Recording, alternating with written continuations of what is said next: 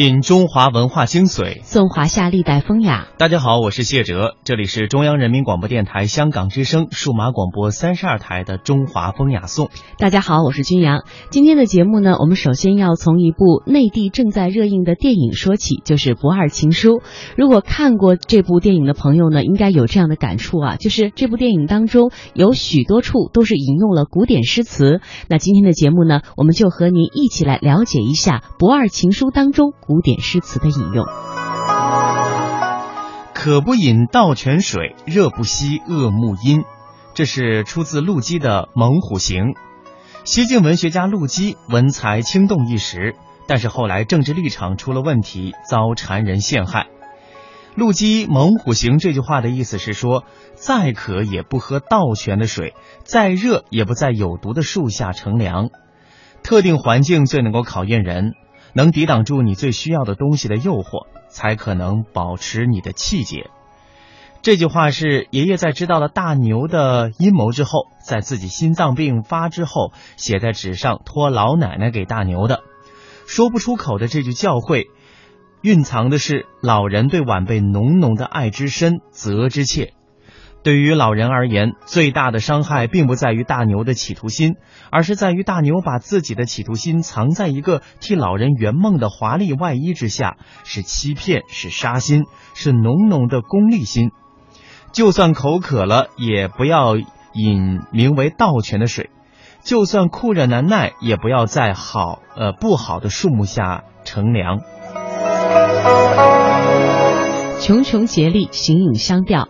这句话呢是出自李密的《陈情表》。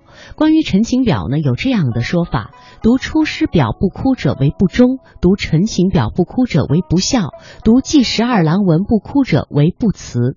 可见呢，大家对于《陈情表》评价之高。这句话在电影当中是大牛写给小虾里的一句话。学《陈情表》的时候，老师们都会说这句话饱含深情，表达了一老一少的感情至深，死后只能和影子相问候，这是一种特别深的伤感。大牛和小虾都是孤独的，所以在电影当中引用了这句诗词：“家千里兮，生无所归而死无以为坟。”出自苏轼的《屈原妙赋》。屈原的这条线埋了很久。从老爷爷写给孙子的那封信开始，一直到最后魂归故里，老奶奶在新佛寺里虔诚的一拜。大牛问他要不要在这儿给爷爷立块碑，奶奶说了这句话。老爷爷的一生都在逞能，有着中国老头特有的倔和劲儿，不愿意认输，不愿意低头。就算和老太婆表面都是向死而生，喜欢中国自己的文化，写的一手好字。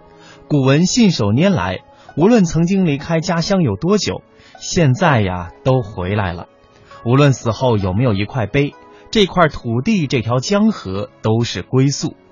你离开家园，跋涉千里，生无归宿啊，死无墓地。独在异乡为异客，每逢佳节倍思亲。这是王维的《九月九日忆山东兄弟》。这个名句呢，相信很多朋友都已经非常熟悉了。王维他常年漂泊在外，无法和家人团聚，尤其是在重阳节的时候，在家家户户都兴高采烈去登高游玩的日子里，王维怎能不想在家和亲人手挽手、头插着茱萸登高远眺的情景呢？这个佳节勾起了诗呃诗人他的思念家乡、思念家乡亲人之情，也是大家现在经常用的表达对家乡、对亲人思念之情的句子。在电影当中，是在年三十那天，大牛一个人开着车，唐人街打包了一份饺子，台词就这样想起来了：独自离家在外地为他乡的客人，每逢佳节来临的时候，就格外思念自己的亲人。去国还乡出自范仲淹的《岳阳楼记》。《岳阳楼记》是北宋文学家范仲淹应好友巴陵郡太守滕子京之请，于北宋庆历六年（公元1046年）九月十五日为重修岳阳楼写的。其中的诗句“先天下之忧而忧，后天下之乐而乐，不以物喜，不以己悲”，是较为出名和引用较多的句子。文章通过对洞庭湖的侧面描写，衬托岳阳楼。滕子京是被诬陷擅自动用官钱而被贬的，范仲淹正是借坐机做借坐骑之机，含蓄规劝他要不以物喜，不以己悲，试图以自己先天下之忧而忧，后天下之乐而乐的济世情怀和乐观精神感染老友，这是文章的意义所在，也决定了文章蓄意结合的风格。去国怀乡出自此处。那么这句话说出口的一刹那，所有的情怀都被概括了，一句话都不该多说。对于跟着爸爸移民的焦爷来说，对于那对守着一百年的旧房子的老夫妇来说，对于美国的大牛来说，甚至对于那对母子而言，都是这样。怀乡怀的不仅是土地，还有这个土地上的家。这个家里的人离开祖国，怀念故乡。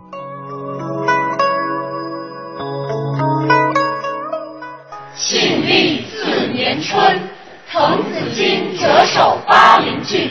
越明年，政通人和，百废具兴，乃重修岳阳楼，增其旧制，刻唐贤亲人诗赋于其上，属于作文以记之。岳阳楼，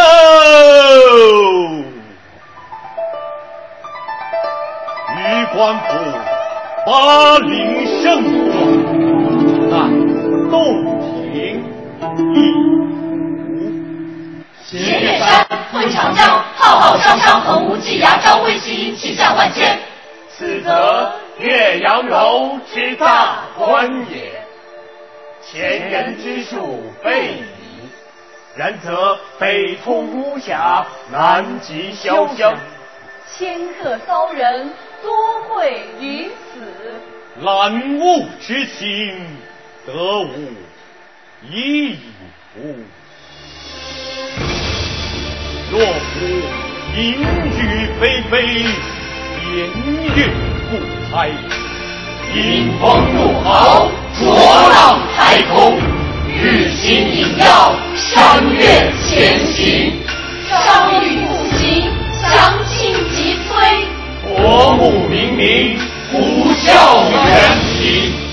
登斯楼也，则有去国怀乡，忧谗畏讥，满目萧然，感极而悲者矣。至若春和景明。波澜不惊，上下天光，一碧万顷。少想习，锦云游泳，半指金兰，郁郁青青。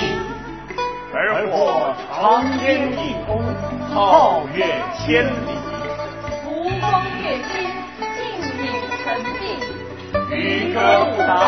此乐何极？登斯楼也，则有心旷神怡，重入偕忘，把酒临风，喜气洋洋者矣。嗟夫！欲长久，古人人之心，或异二者之。何哉？贵。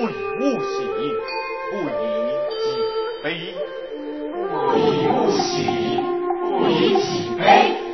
居庙堂之高，则忧其民；处江湖之远，则忧其君。是进以忧，退以忧，然则何时而乐也？必